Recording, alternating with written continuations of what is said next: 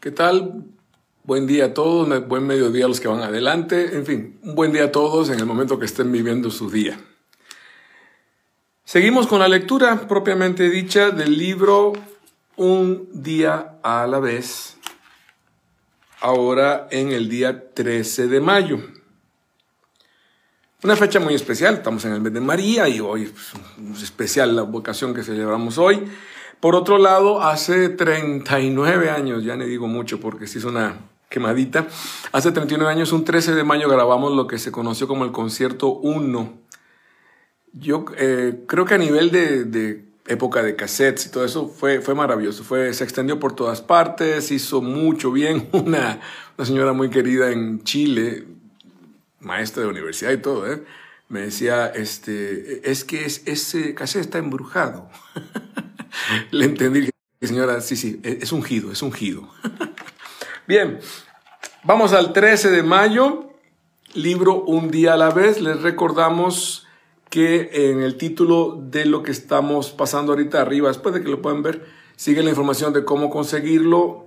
Los que viven en la República Mexicana, si lo quieren en físico, los que viven en el extranjero, pues tendrá que ser a través de Kindle de Amazon. Bien, paso a hacer lectura. Es, un versículo chiquito, pero muy profundo, muy, muy, muy completo. Mayo 13, el Salmo 119, el versículo 9. Salmo 119, que es el salmo más largo, por cierto, de la palabra, con el versículo 9. Dice, ¿cómo podrá el joven llevar una vida limpia? Viviendo conforme a su palabra. No dice más. ¿Cómo podrá el joven llevar una vida limpia? Esa es la pregunta y la respuesta viene inmediata. Viviendo conforme a tu palabra. Hago lectura. En mis años mozos, ya hay que pensar en eso para atrás. En mis años mozos, allá en mi bella Costa Rica, mi país natal, llevar la Biblia al colegio, yo estaba con los salesianos, el Don Bosco de Zapote. Llevar la Biblia al colegio era obligatorio. Aunque al final se trataba de un libro más de texto. Se llevaba el de inglés, el de matemáticas, el de biología y la Biblia. Llevar al colegio la Biblia era obligatorio, aunque al final se trataba de un libro más de texto, de una materia específica. En este caso, de la clase de religión. Incluso te llegaban a calificar por traerlo o no traerlo. No digo que fuera malo, pero no era suficiente. Ni automático, menos aún, ¿eh?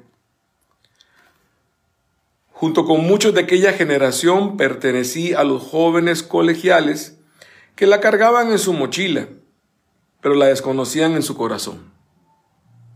En fin, tan cerca y tan lejos.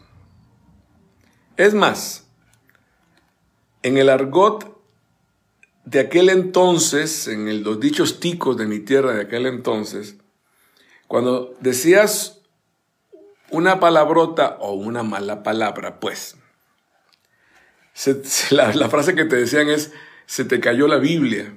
Era una frase muy común. Ay, más, se le cayó la Biblia. Había dicho alguna palabrota de las tuyas. Hoy yo que se cayó una biblioteca entera religiosa para muchos. En fin. no sería hasta tiempo después que aquel que es la palabra llegó a mi vida en un encuentro personal y con él su esencia. Su esencia principal, él, su ser y su palabra.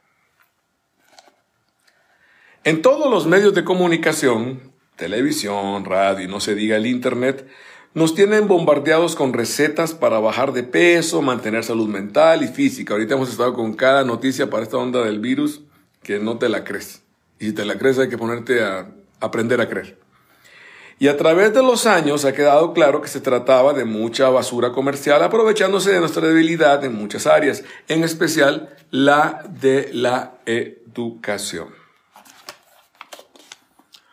Hoy nos quedamos con la simpleza de la receta de este pasaje, porque es un pasaje que quisieras poner 10, 20, 100 reglones más y no, como está, está. Ahorita lo leo al final de vuelta. ¿eh? Hoy nos quedamos con la simpleza de la receta de este pasaje. Si quieres vivir una vida limpia, hablando no solo de toxinas físicas, sino también la del alma y del espíritu, deja que Dios envuelva todo tu ser, todas tus áreas, y deja que su palabra haga en ti su voluntad. Para que no nos compliquemos más con esto, porque no se trata de complicarnos, les recuerdo, me recuerdo y te recuerdo una vez más que Jesús es la palabra, hecha carne además. Dios hecho hombre. Es algo que seguimos, seguimos descubriendo, seguimos admirando, porque sí, sí, es un Dios todopoderoso, es un Dios que venció a la muerte, es, es el Dios que hizo el universo con verlo, es, es Dios pero es uno de nosotros. Esa es la parte que, que, no debe dejar de sorprenderte. No se parece a ti y a mí. Es como tú y como yo, es uno de nosotros. Por lo tanto, entiende lo que estamos pasando desde dentro, no desde fuera. ¿Ah? Jesús es la palabra hecha cara, la famosa palabra que dice aquí al principio del versículo. Dios que se ha hecho hombre. Sigámoslo, síguelo, escúchalo,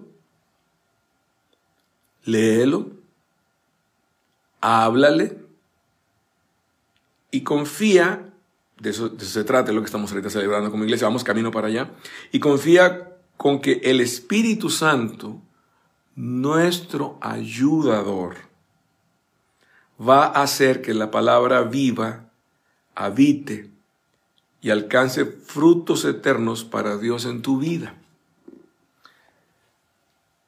Yo acá traigo, aprovechando, este, esta es una de las, mis viejas amigas, esta, esta Biblia. Ya la ven, está toda rota. Esa venía conmigo en el avión desde Costa Rica a México hace ya treinta y pico de años. Y, y, ha estado ahí, ha estado ahí siempre de batalla, la pongo en la mochila. Ya compré una más chiquitita. Obviamente traigo mucha información ya digitalizada en la Biblia, en cuanto a Biblia, ya hay, hay versiones buenísimas. Pero siempre hay cariño por estas cosas. Y por supuesto está la de batalla, la que uso de batalla, la Jerusalén, que es la que eh, armamento pesado, pues, ya cuando se trata de trabajar. Pero el chiste no es tenerlas. Es, la mejor Biblia es la, que, es la que está abierta. La mejor Biblia es la que lees. La mejor Biblia es la que simplemente está ahí a tu lado. Y rodéate de la palabra, que es a fin de cuentas rodearte de Jesús, de Jesús, con sus palabras, inclusive con sus silencios, porque también el silencio es saber hablar. Bueno, voy cerrando. Si es el caso, porque el versículo que estamos leyendo es Salmos 119, versículo 9. ¿Cómo podrá el joven llevar una vida limpia? Viviendo conforme a tu palabra. No dice trayendo la Biblia de plantas, sabiéndose versículos, no va por ahí. Dice, tu vida la vives conforme a la palabra y la palabra es Jesús. ¿Okay? Si es el caso, ve y compra una Biblia o bien sácala de ese librero, aprendiendo que estás en casa, donde te espera para darte toda la luz que buscas y limpiar tu vida y camino. Sácala de donde la puedas tener, el librero, mal puesta por ahí o sin abrir en tu mesita de noche.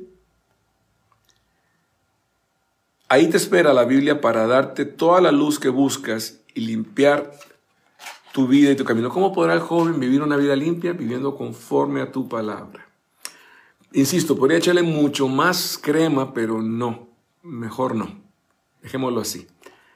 Eh, hoy lo que toca es hay mil maneras de hacerlo, estamos varios trabajando en eso. Acá en nuestra página les ponemos una mini homilía del Padre Ángel, este, ponemos algo de proverbios, eh, hacemos puente con este, rezando voy, en fin, tú ve la manera de que la palabra siempre esté ahí.